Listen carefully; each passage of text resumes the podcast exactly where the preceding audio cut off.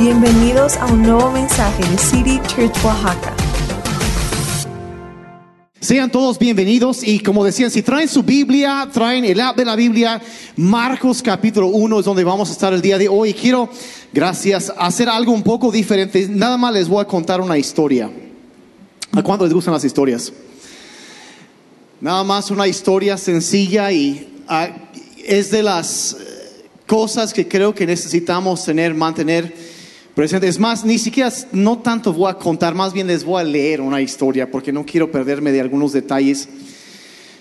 Pero quiero agradecerte por estar con nosotros hoy. Quiero ah, simplemente usar, gracias Alex, ah, usar un poco ah, la imaginación para entender, porque muchas veces es posible leer una historia en la Biblia, alguna cosa, y no realmente captar muchas cosas que están sucediendo.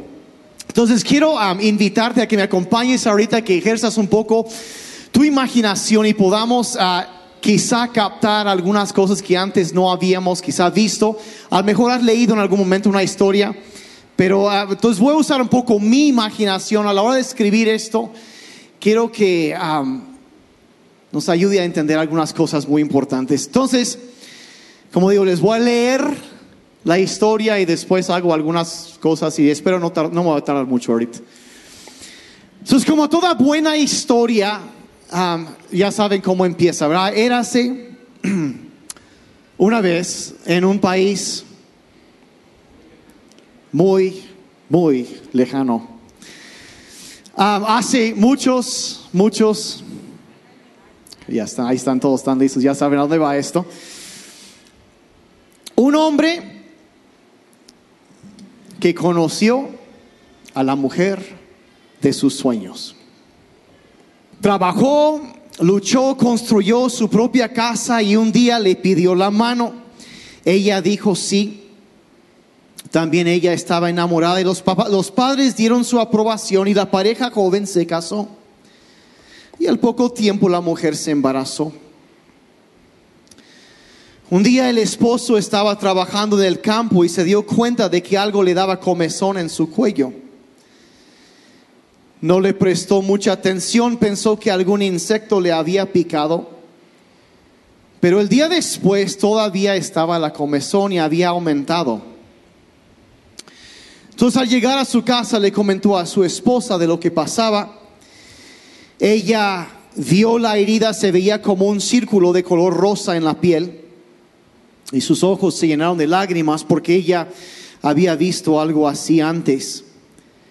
Pero como no quería asustar a su querido esposo, rápidamente se secó los ojos y le dijo que estaría bien que el sacerdote, o sea, el líder de su comunidad, lo viera.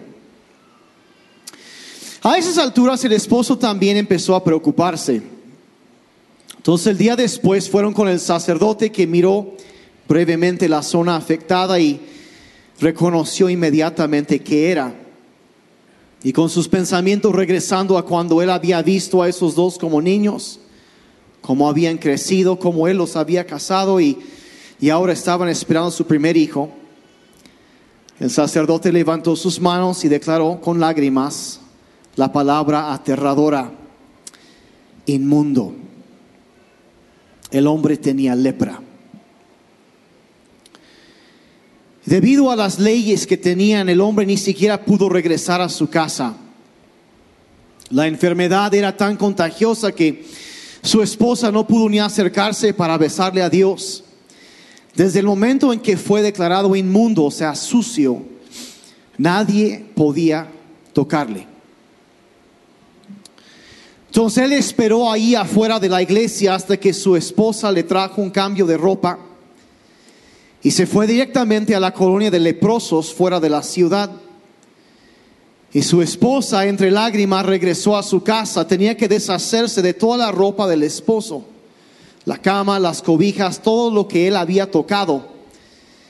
Y era como borrar toda memoria de él. Y mientras lo hacía, sentía su vientre, el terror del futuro, el pensar que su hijo no tendría padre ni ella un esposo, la abrumó.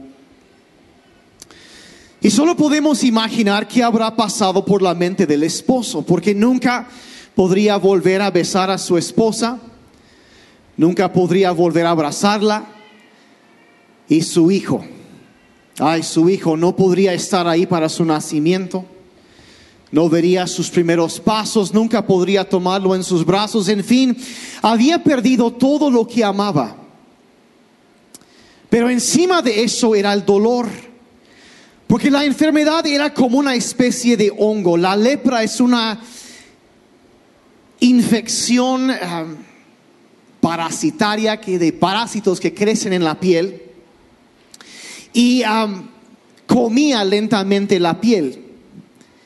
Y era como ver su propio cuerpo pudrirse y desfigurarse. Atacaba la nariz, los labios, los ojos, las manos, las extremidades del cuerpo. Pero entonces estaba con el sufrimiento de todo esto.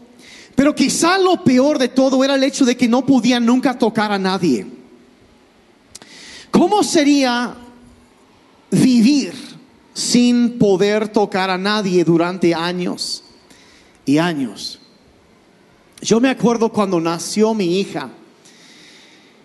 Ella estaba en el hospital y me acuerdo que el doctor vino y me dijo un día, dice, Daniel, dice, necesitas, si ella está ahí, necesitas este, frotarle las manitas, los pies, porque el tacto, el contacto con otras personas, seres humanos, este, no, estimula el bienestar y el crecimiento en un bebé. Y obviamente los bebés que carecen de eso, pues se ven afectados en diferentes maneras.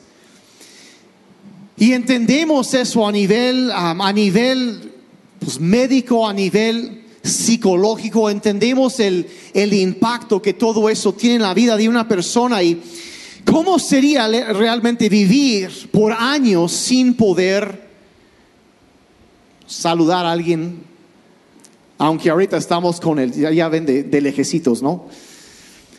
Pero nunca poder darle a nadie un abrazo, ni que te den un abrazo. Vivir completamente alejado y apartado de la gente. Y podemos asumir que debido a las tradiciones que tiene ese entonces, que su esposa le traería comida cada cuantos días y él obviamente esperaba ansiosamente verla y dejaba ella una canasta de comida afuera de la colonia y cuando él se acercaba para tomarla, ella se alejaba. Entonces quiero hacer como un, un, paréntesis en la historia, porque deteniéndonos a pensar e imaginar qué son los pensamientos que habrían pasado por la mente de este hombre en medio de todo esto. Quiero, si pudieras, pudieras imaginarte en la situación, ¿qué es lo que estaría pasando? por su mente, porque era un hombre obviamente rechazado por necesidad, porque la lepra no tenía cura en ese entonces. Y era tan contagioso que no se sabía, la gente no sabía ni qué hacer, entonces simplemente se, alejaban y, y esta, esta, el concepto de la cuarentena, por ejemplo, en la Biblia se menciona desde hace 3500 años la necesidad de apartar las personas enfermas de las otras personas para que no se propague la enfermedad. Pero esto ya no son 40 días, ni 15 días, ni hasta que te des negativa, das la negativa cuando te ponen la prueba, ¿verdad? Porque tenían todo su sistema, pues este hombre no dio negativo cuando le pusieron la prueba otra vez. Y habían pasado años, había pasado tiempo. ¿Y qué es lo que pasará? Pues un hombre rechazado por la sociedad, porque nadie quiere nada que ver con él. Odiado por algunos y obviamente amados por otros, pero aún la gente que lo amaba no podía acercarse a él. Qué dolor pensar en su hijo. ¿Y cuáles eran lo que podríamos llamar las señas de su, o sea, el, los síntomas de lo que él estaba viviendo. Pues si fuéramos a resumirlo y sacar algunos principios grandes, vamos a decir que estaba en una situación penosa. Él había algo en su vida que no le permitía vivir la vida en plenitud. Que era un obstáculo para que él viviera. E- e- En su caso era algo muy visible.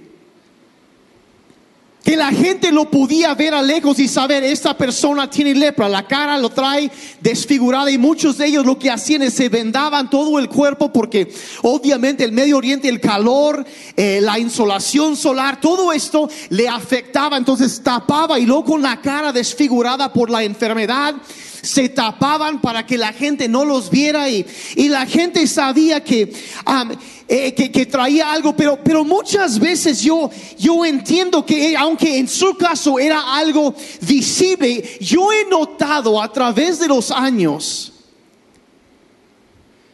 que también a veces hay cosas que aunque ves a una persona que puede tener algún problema físico o algo que lo está limitando, yo he notado que mucho más común todavía es que la gente lleve algo no tanto externo que puedas ver al ojo normal, sino que es algo interno.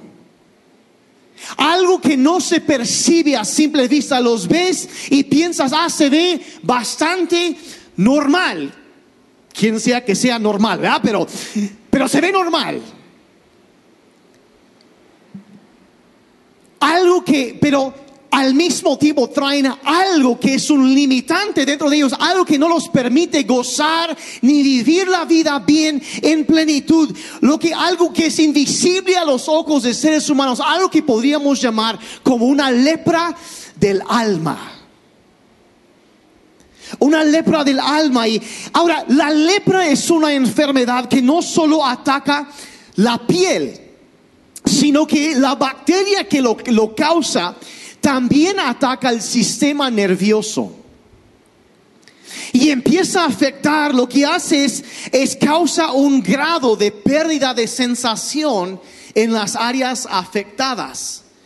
Lo cual hasta cierto punto, pues, digamos que ayuda a que no sientan tanto el dolor de tener una bacteria comiendo su carne. Y además de eso, también la bacteria muchas veces ataca los ojos, causando ceguera. Y si avanza sin tratamiento, como era lo que pasaba en este entonces, llegaba muchas veces a una ceguera total. Ahora, lo interesante aquí es que no sabemos cómo el hombre contrajo la enfermedad. No sabemos si, si él se acercó a alguien que tenía la enfermedad. O sea, que él rompió las reglas, porque las reglas, la ley decía que no debías acercarte ni tocar a las personas que tenían lepra. Entonces no sabemos cómo estuvo la situación, no sabemos si él desobedeció la ley, las reglas, y tocó a alguien y se lo contagió, o si simplemente fue por accidente, no sabía, o incluso si alguien malintencionado lo había infectado a propósito. No sabemos. O sea, si fue su culpa o no, vaya, es lo que estoy, a, a eso estoy llegando. No sabemos qué fue, pero la realidad es que la razón que haya pasado sí había pasado y era él y él, él quedó marcado por esto. Ahora yo sé que probablemente la historia más deprimente que has oído en la iglesia en bastante tiempo, ¿verdad? Sí, ya algunos ya están como, híjole, mejor me hubiera quedado en casa. No, espérense, espérense. Entonces algo había pasado que no sabemos si fue su culpa o no. Y él estaba marcado. Marcado de por vida. O sea, eso fue una cosa y... Y lo que yo he notado es que lamentablemente a veces sucede. Que hayan pasado cosas en nuestras vidas que producen algo muy parecido a esto de lepra del alma. Es de la misma manera que puede haber sido error del mismo hombre o alguna acción malvada por parte de otro. hay cosas que producen los mismos síntomas en nosotros. A veces nos vemos normales por fuera, pero por dentro hay dolor. Hay algo más sucediendo que los demás no pueden ver. Y algunos viven con eso durante muchos, muchos años, incluso hasta décadas. Y como la enfermedad no le permitía a este hombre gozar, podríamos decir, de la, de la vida en su plenitud, a veces hay cosas en nosotros que tampoco nos dejan experimentarla. Y de la misma manera que este hombre o esta enfermedad provocaba esta pérdida de sensación en las áreas afectadas, a veces también nosotros empezamos a perder sensibilidad en algunas áreas. Y empezamos a cerrarnos en áreas que han sido afectadas y, y también de la misma manera que la lepra puede causar ceguera, sucede muchas veces que nosotros también dejamos de ver las cosas como realmente son, porque esta lepra del alma distorsiona la vista y nos, nos tapa y no nos permite ver porque vemos todo a través de esa perspectiva y no vemos las cosas tal y como son. No nos vemos a nosotros mismos como deberíamos vernos, no vemos a los demás como deberíamos vernos, no tenemos la perspectiva que Dios tiene ni de nosotros ni de otras personas. Y nos vemos especialmente a nosotros mismos como si tuviéramos menos valor.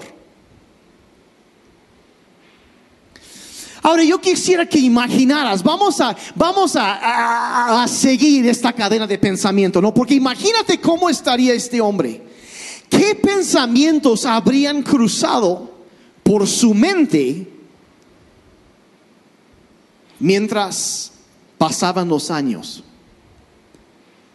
Ahora debo advertir, si pensaste que esta plática es deprimente, se va a poner peor.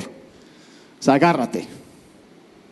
Porque quiero que me sigas con un poco de lógica aquí. Entonces, ¿cuál es la situación? El hombre no puede trabajar, no puede hacer nada, es una carga para su familia. ¿Cuántas veces no se habrá desesperado pensando en el futuro, pensando con la, depresión, la carga inundando su mente, quizá hasta el punto de pensar en morir? Habría pensado, o sea, bueno, si no hay esperanza, no hay manera de salir de esta situación, mejor me muero. Mejor me muero. Así no voy a ser una carga para mi esposa. No voy a ser, o sea, si me muero, ella podría entonces casarse con alguien más, alguien que realmente sí podría cuidar de ella y sí podría cuidar a mi hijo.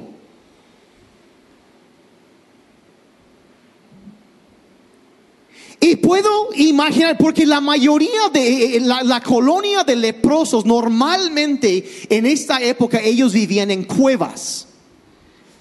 Entonces, para vivir en una cueva siempre es parte de una un acantilado. Y mayormente cuando hay un acantilado hay un precipicio.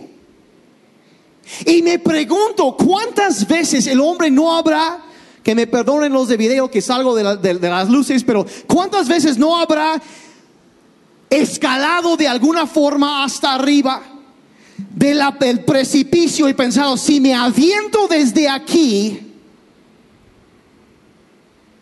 puedo acabar con los problemas de todos. Puedo acabar con mi dolor. Puedo acabar con la carga que soy para mi familia.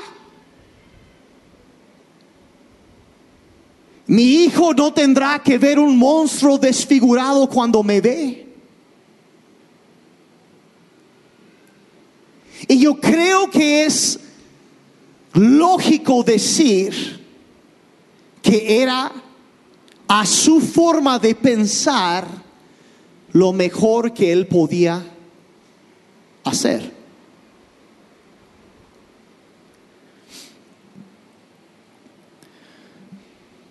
Después de todo, igual si él muriera, su esposa podía volver a casarse con alguien que sí podía cuidarla.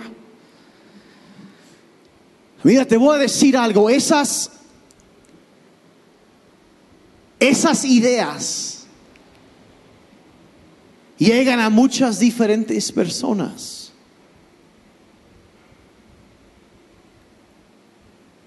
Embargan a veces la mente de mucha gente.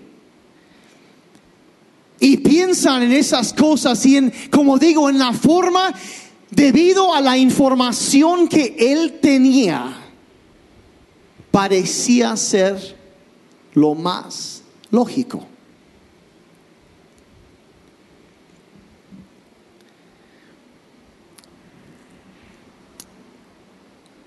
Yo no sé que si quizá alguien que está escuchando, me están escuchando en línea, quizás tú estás, has tenido pensamientos así.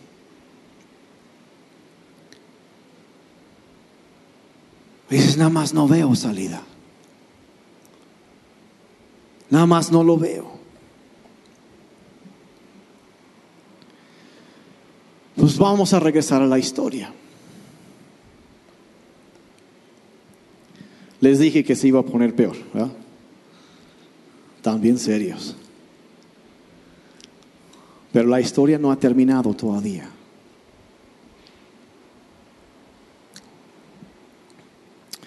Un día el hombre estaba sentado afuera de la cueva con otros leprosos. Y uno de ellos estaba hablando de un hombre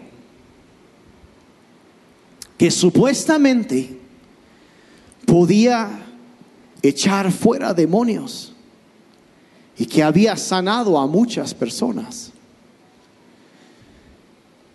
Y algunos de los leprosos se reían, bueno, la gripa es una cosa, pero mientras nuestro sujeto escuchaba, algo entró en su mente. Pensó, yo no tengo otra esperanza aquí. Si me quedo, me muero. Pero si voy, y había algo dentro de él que le decía, ve. Entonces se puso de pie y empezó a caminar. Y los demás se reían pensando que estaba loco. Oye, ¿qué no sabes? que lo nuestro no se puede curar, tonto. No hay esperanza para gente como nosotros.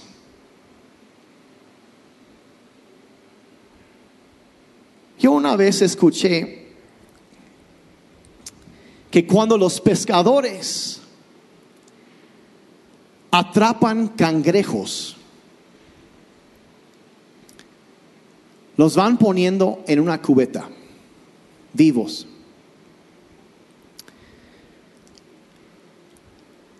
Y un cangrejo fácilmente podría treparse y salir. Pero lo que pasa con los cangrejos es que cuando uno de ellos empieza a treparse de la orilla de la cubeta, los otros cangrejos lo agarran y lo jalan otra vez para abajo. Y así los pescadores no tienen que preocuparse, porque pudiendo escapar, los de alrededor se encargan de que no sucede.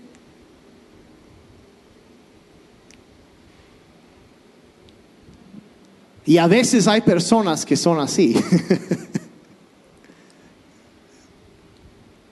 Oye, que no sabes que no se puede, que no hay esperanza. Oye, oye, no seas burro. No, no, no hay esperanza. Pero el hombre no hizo caso. Había algo dentro de él que no podía explicar. Entonces llegó a la carretera y vio que había mucha gente pasando. Ahora, no sabemos exactamente en dónde sucedió esto, porque la Biblia no especifica. Eso es Marcos 1, 40 al 42, por cierto. Si estás ahí, ahí lo, llegamos a ese momento, pero podemos sí suponer que sucedió fuera de una ciudad, junto a una carretera, porque a los leprosos no se les permitía entrar la ciudad. Entonces estamos afuera y siempre, acuérdense, siempre había una multitud de gente que venía caminando con Jesús. Entonces, inmundo, gritó el hombre, inmundo, estoy sucio, gritaba. Porque tenían que decir eso para advertir a la gente. Entonces, cuando la gente se volteó a ver quién gritaba, era un leproso, olía horrible. Su cuerpo, su piel estaba putrefacta sobre él. Había por la prisa de correr descubierto su cara y estaba desfigurada por la enfermedad. Se veía espantoso. Ni siquiera tuvo que pedir que la gente diera paso, simplemente se acercaba y todos huían de él. Y vio que el hombre estaba caminando y con cada parte de su cuerpo ardiendo. La Biblia dice que corrió hacia él y se arrojó a sus pies. Ahora quiero que te imagines la situación aquí donde el hombre se aparece, la gente se escandaliza y, oye, aléjense de él y sin importar lo que todos digan, llega corriendo hacia él, se tira y le dice lo siguiente, le dice, si quieres, puedes limpiarme. Si quieres, puedes limpiarme. Y miren, yo leo esa frase en la Biblia y yo digo, wow, o sea, en cuatro palabras, este hombre estableció que a él no le faltaba fe en Dios. Él dijo, tú puedes limpiarme. A él no, no le faltaba fe, no le, no le faltaba creer en el poder de Dios. Lo que pasa es que tanto tiempo había pasado que él había pedido fe no en el poder de Dios, sino en la bondad de Dios. No era su pregunta que si puedes limpiarme. Su pregunta era que si me amas suficiente como para usar el poder que yo sé que tienes para intervenir en mi vida. No dudaba del poder, él dudaba de la bondad de Dios. Porque decía, ¿cómo es posible que esto se haya permitido? Dice, puedes limpiarme. Ahora la Biblia establece en Juan 2.25 lo siguiente. No hacía falta que nadie le dijera sobre la naturaleza humana, pues él sabía lo que había en el corazón de cada persona. Él sabía. La NBI dice, él conocía el interior del ser humano. O sea, él sabía los pensamientos, él sabía todo, lo, no veía lo que la gente ve. La Biblia dice que la gente se enfoca en lo exterior, pero Dios mira lo interior y conoce y ve lo que sucede. El hombre vio el horrible espectáculo que se había tirado a sus pies y en un instante vio todo, vio el dolor, tanto físico, como emocional. Los deseos que aparentemente se habían perdido. Y al ver todo esto, la Biblia dice que Jesús tuvo compasión de él. si quieres, puedes limpiarme.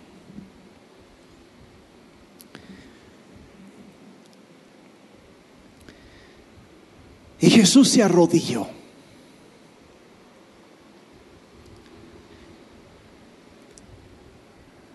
Tenía que hacerlo porque el tipo estaba tirado en el suelo. Se arrodilló y, y yo sé, miren, yo sé, y eso es de las cosas de esa historia que a mí me, se me... ¿Cuántos saben que para Jesús hubiera sido suficiente un se limpió? Hablado. ¿Acaso necesitaría más que eso Jesús? No. No necesitaba más que eso.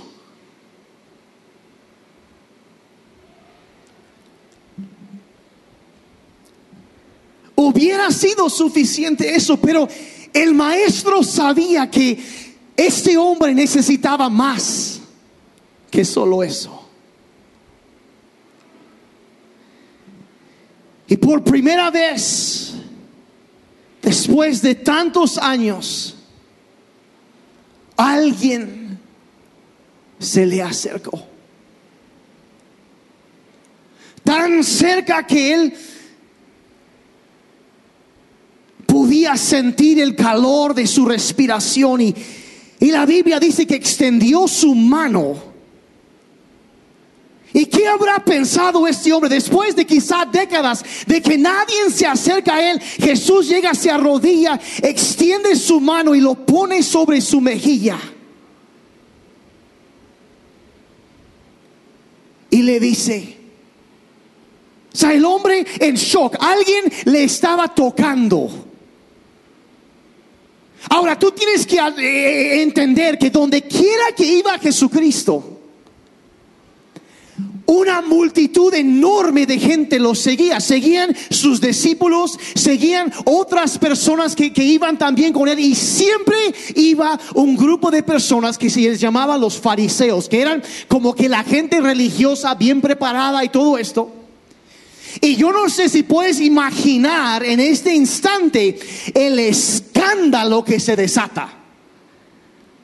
Porque el rabí, el maestro, el líder, Jesucristo, el, ese hombre que, que había hecho milagros, está rompiendo la ley está haciendo lo que la ley no debes, dice que no debes hacer, que está tocando a una persona sucia. ¿Cómo se atreve a tocar a alguien así? ¿Cómo te vas a acercar a alguien así? ¿Cómo vas a hacer nombre? Aléjate de ellos, son sucios, aléjate. No, no, no. Y él, pero en lugar de un sé limpio hablado, Jesús sabía que este hombre necesitaba más que eso.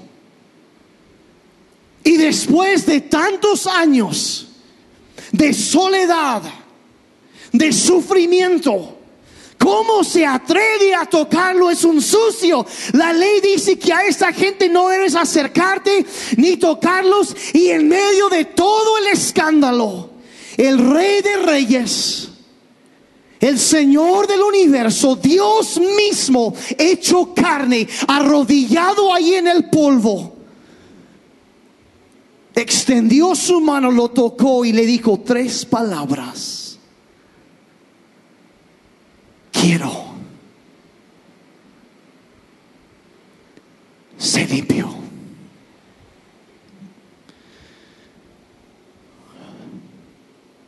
Y tan pronto terminó de hablar, la lepra desapareció del hombre y quedó limpio. Y esa tarde, después de agradecerle a Dios por lo que había hecho,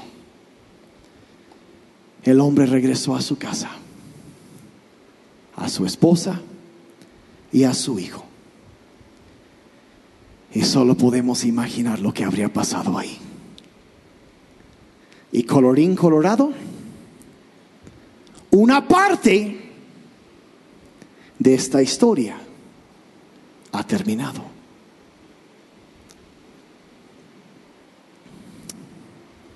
Es el fin de ese relato, pero no es el fin de otro, porque la Biblia dice en Hebreos 13, verso 3, que Jesucristo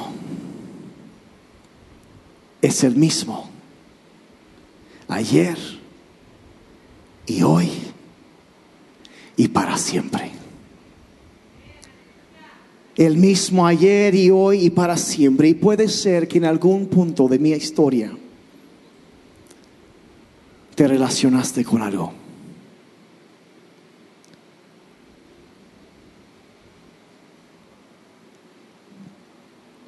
Quizá la desesperación por vivir la vida de una forma diferente, quizá la culpabilidad de alguna cosa que hiciste, o bien que te hicieron, que ni siquiera fue tu culpa. Jesucristo ve todo eso. Aún sin que se lo digas. Porque Él no necesita que nadie le diga lo que hay adentro. Él lo ve. Él ve la desesperación. Quizá las ganas de morir y supuestamente acabar con los problemas. ¿Te parece una buena solución?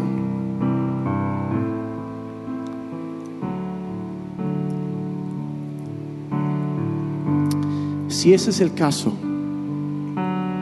yo quiero que sepas, y ya con eso termino, que el maestro no ha cambiado. Y aunque sientas que nadie más quiere acercarse a ti, te sientes marginado o marginada, Jesucristo no ha cambiado y ¿qué hay que hacer uno cuando se da cuenta yo necesito ese toque del maestro? Igual que este hombre. Es acercarte y pedírselo. Porque al pedirlo estás implícitamente, estás reconociendo que lo necesitas y quiero que sepas que Jesucristo todavía quiere tomar tu cara en sus manos, verte los ojos y decir sí, sí quiero. Se limpio. Quiero pedir que cierren sus ojos un momentito. Por un momentito.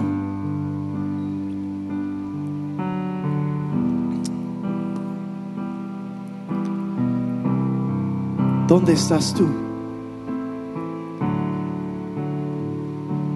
Te voy a decir que este era un hombre que la ley señalaba y decía que no, no podía ser aceptado. Y la Biblia establece que cada, establece que Dios ha puesto su ley en nuestros corazones y cuando nosotros quebrantamos la ley de Dios nos hacemos culpables. Podríamos incluso llamar el pecado la lepra del alma que nos aleja, nos ensucia. Y quizá tú eres una persona a quien la ley señala y dice, sabes que tú eres sucio, eres sucia.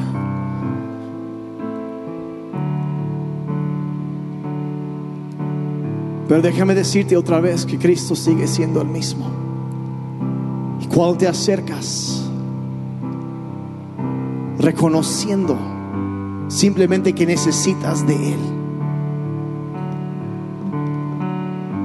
Quizá yo, yo, es imposible que yo sepa realmente todo lo que uno ha vivido, pero siempre traemos cosas.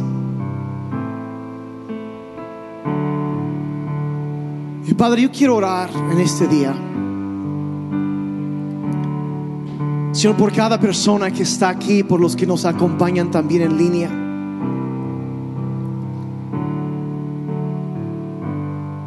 Desconozco Como decía hace rato, hay tantas cosas que son invisibles al ojo humano, pero tú los ves. Padre, simplemente en este día queremos acercarnos a ti y reconocer, Señor, que sí necesitamos. Igual como este hombre, yo sé que muchas veces, Señor, confiamos en tu poder, pero a veces hemos dudado de tu bondad. Pero Señor, hoy una vez más nos acercamos a ti, creyendo que no solo puedes, sino que también quieres. Y Padre, yo quiero pedir por cada persona que está aquí, Señor, si es quizá como este hombre que tenía una necesidad física y, y aparte algo más adentro de su alma que necesitaba el toque del maestro que, que viniera a sanar, Padre, no solo su cuerpo, sino también su alma. Padre, yo te pido que si puedas, Señor, extender tu mano una vez más para sanar y para bendecir a tu pueblo. Los que nos hemos acercado a ti en este momento, Señor, reconociendo que, que necesitamos de ti, Señor, que hay momentos, hay tiempos en la vida donde uno reconoce que yo no tengo más ganas de seguir, no tengo más poder para seguir, no tengo fuerzas para seguir, yo necesito intervención. Y Señor Jesús, te damos gracias que tú eres el mismo ayer y hoy y para siempre. Y Señor, te pido que tú puedas, Señor, extender, como dije, tu mano para tocar y sanar a cada persona que necesita. Que yo sé, Señor, que somos todos, que nos puedas limpiar como limpiaste a este hombre purificarnos, limpiarnos y lavarnos.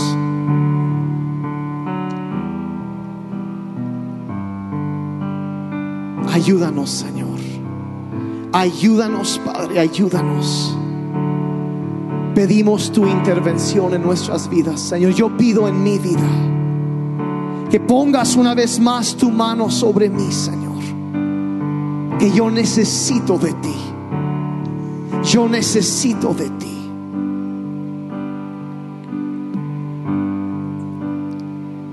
Quiero, hay tanto más que podría decir y una cosa que hoy en el tiempo de oración me estaba viniendo simplemente recordar que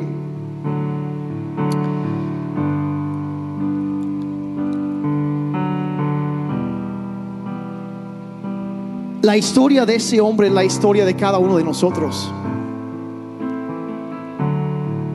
Y no olvides que hay gente alrededor de ti que también está pasando por eso.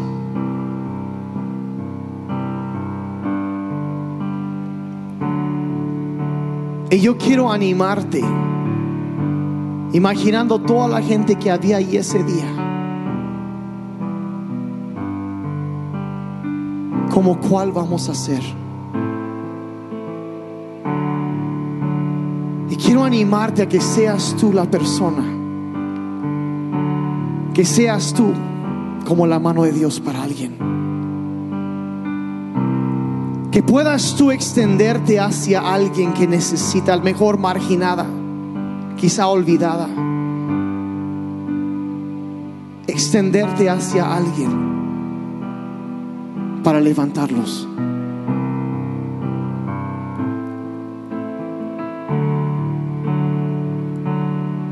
Los veo muy pensativos. Es más, mira, si vino ahorita alguien a tu mente, extiéndete hacia esa persona hoy.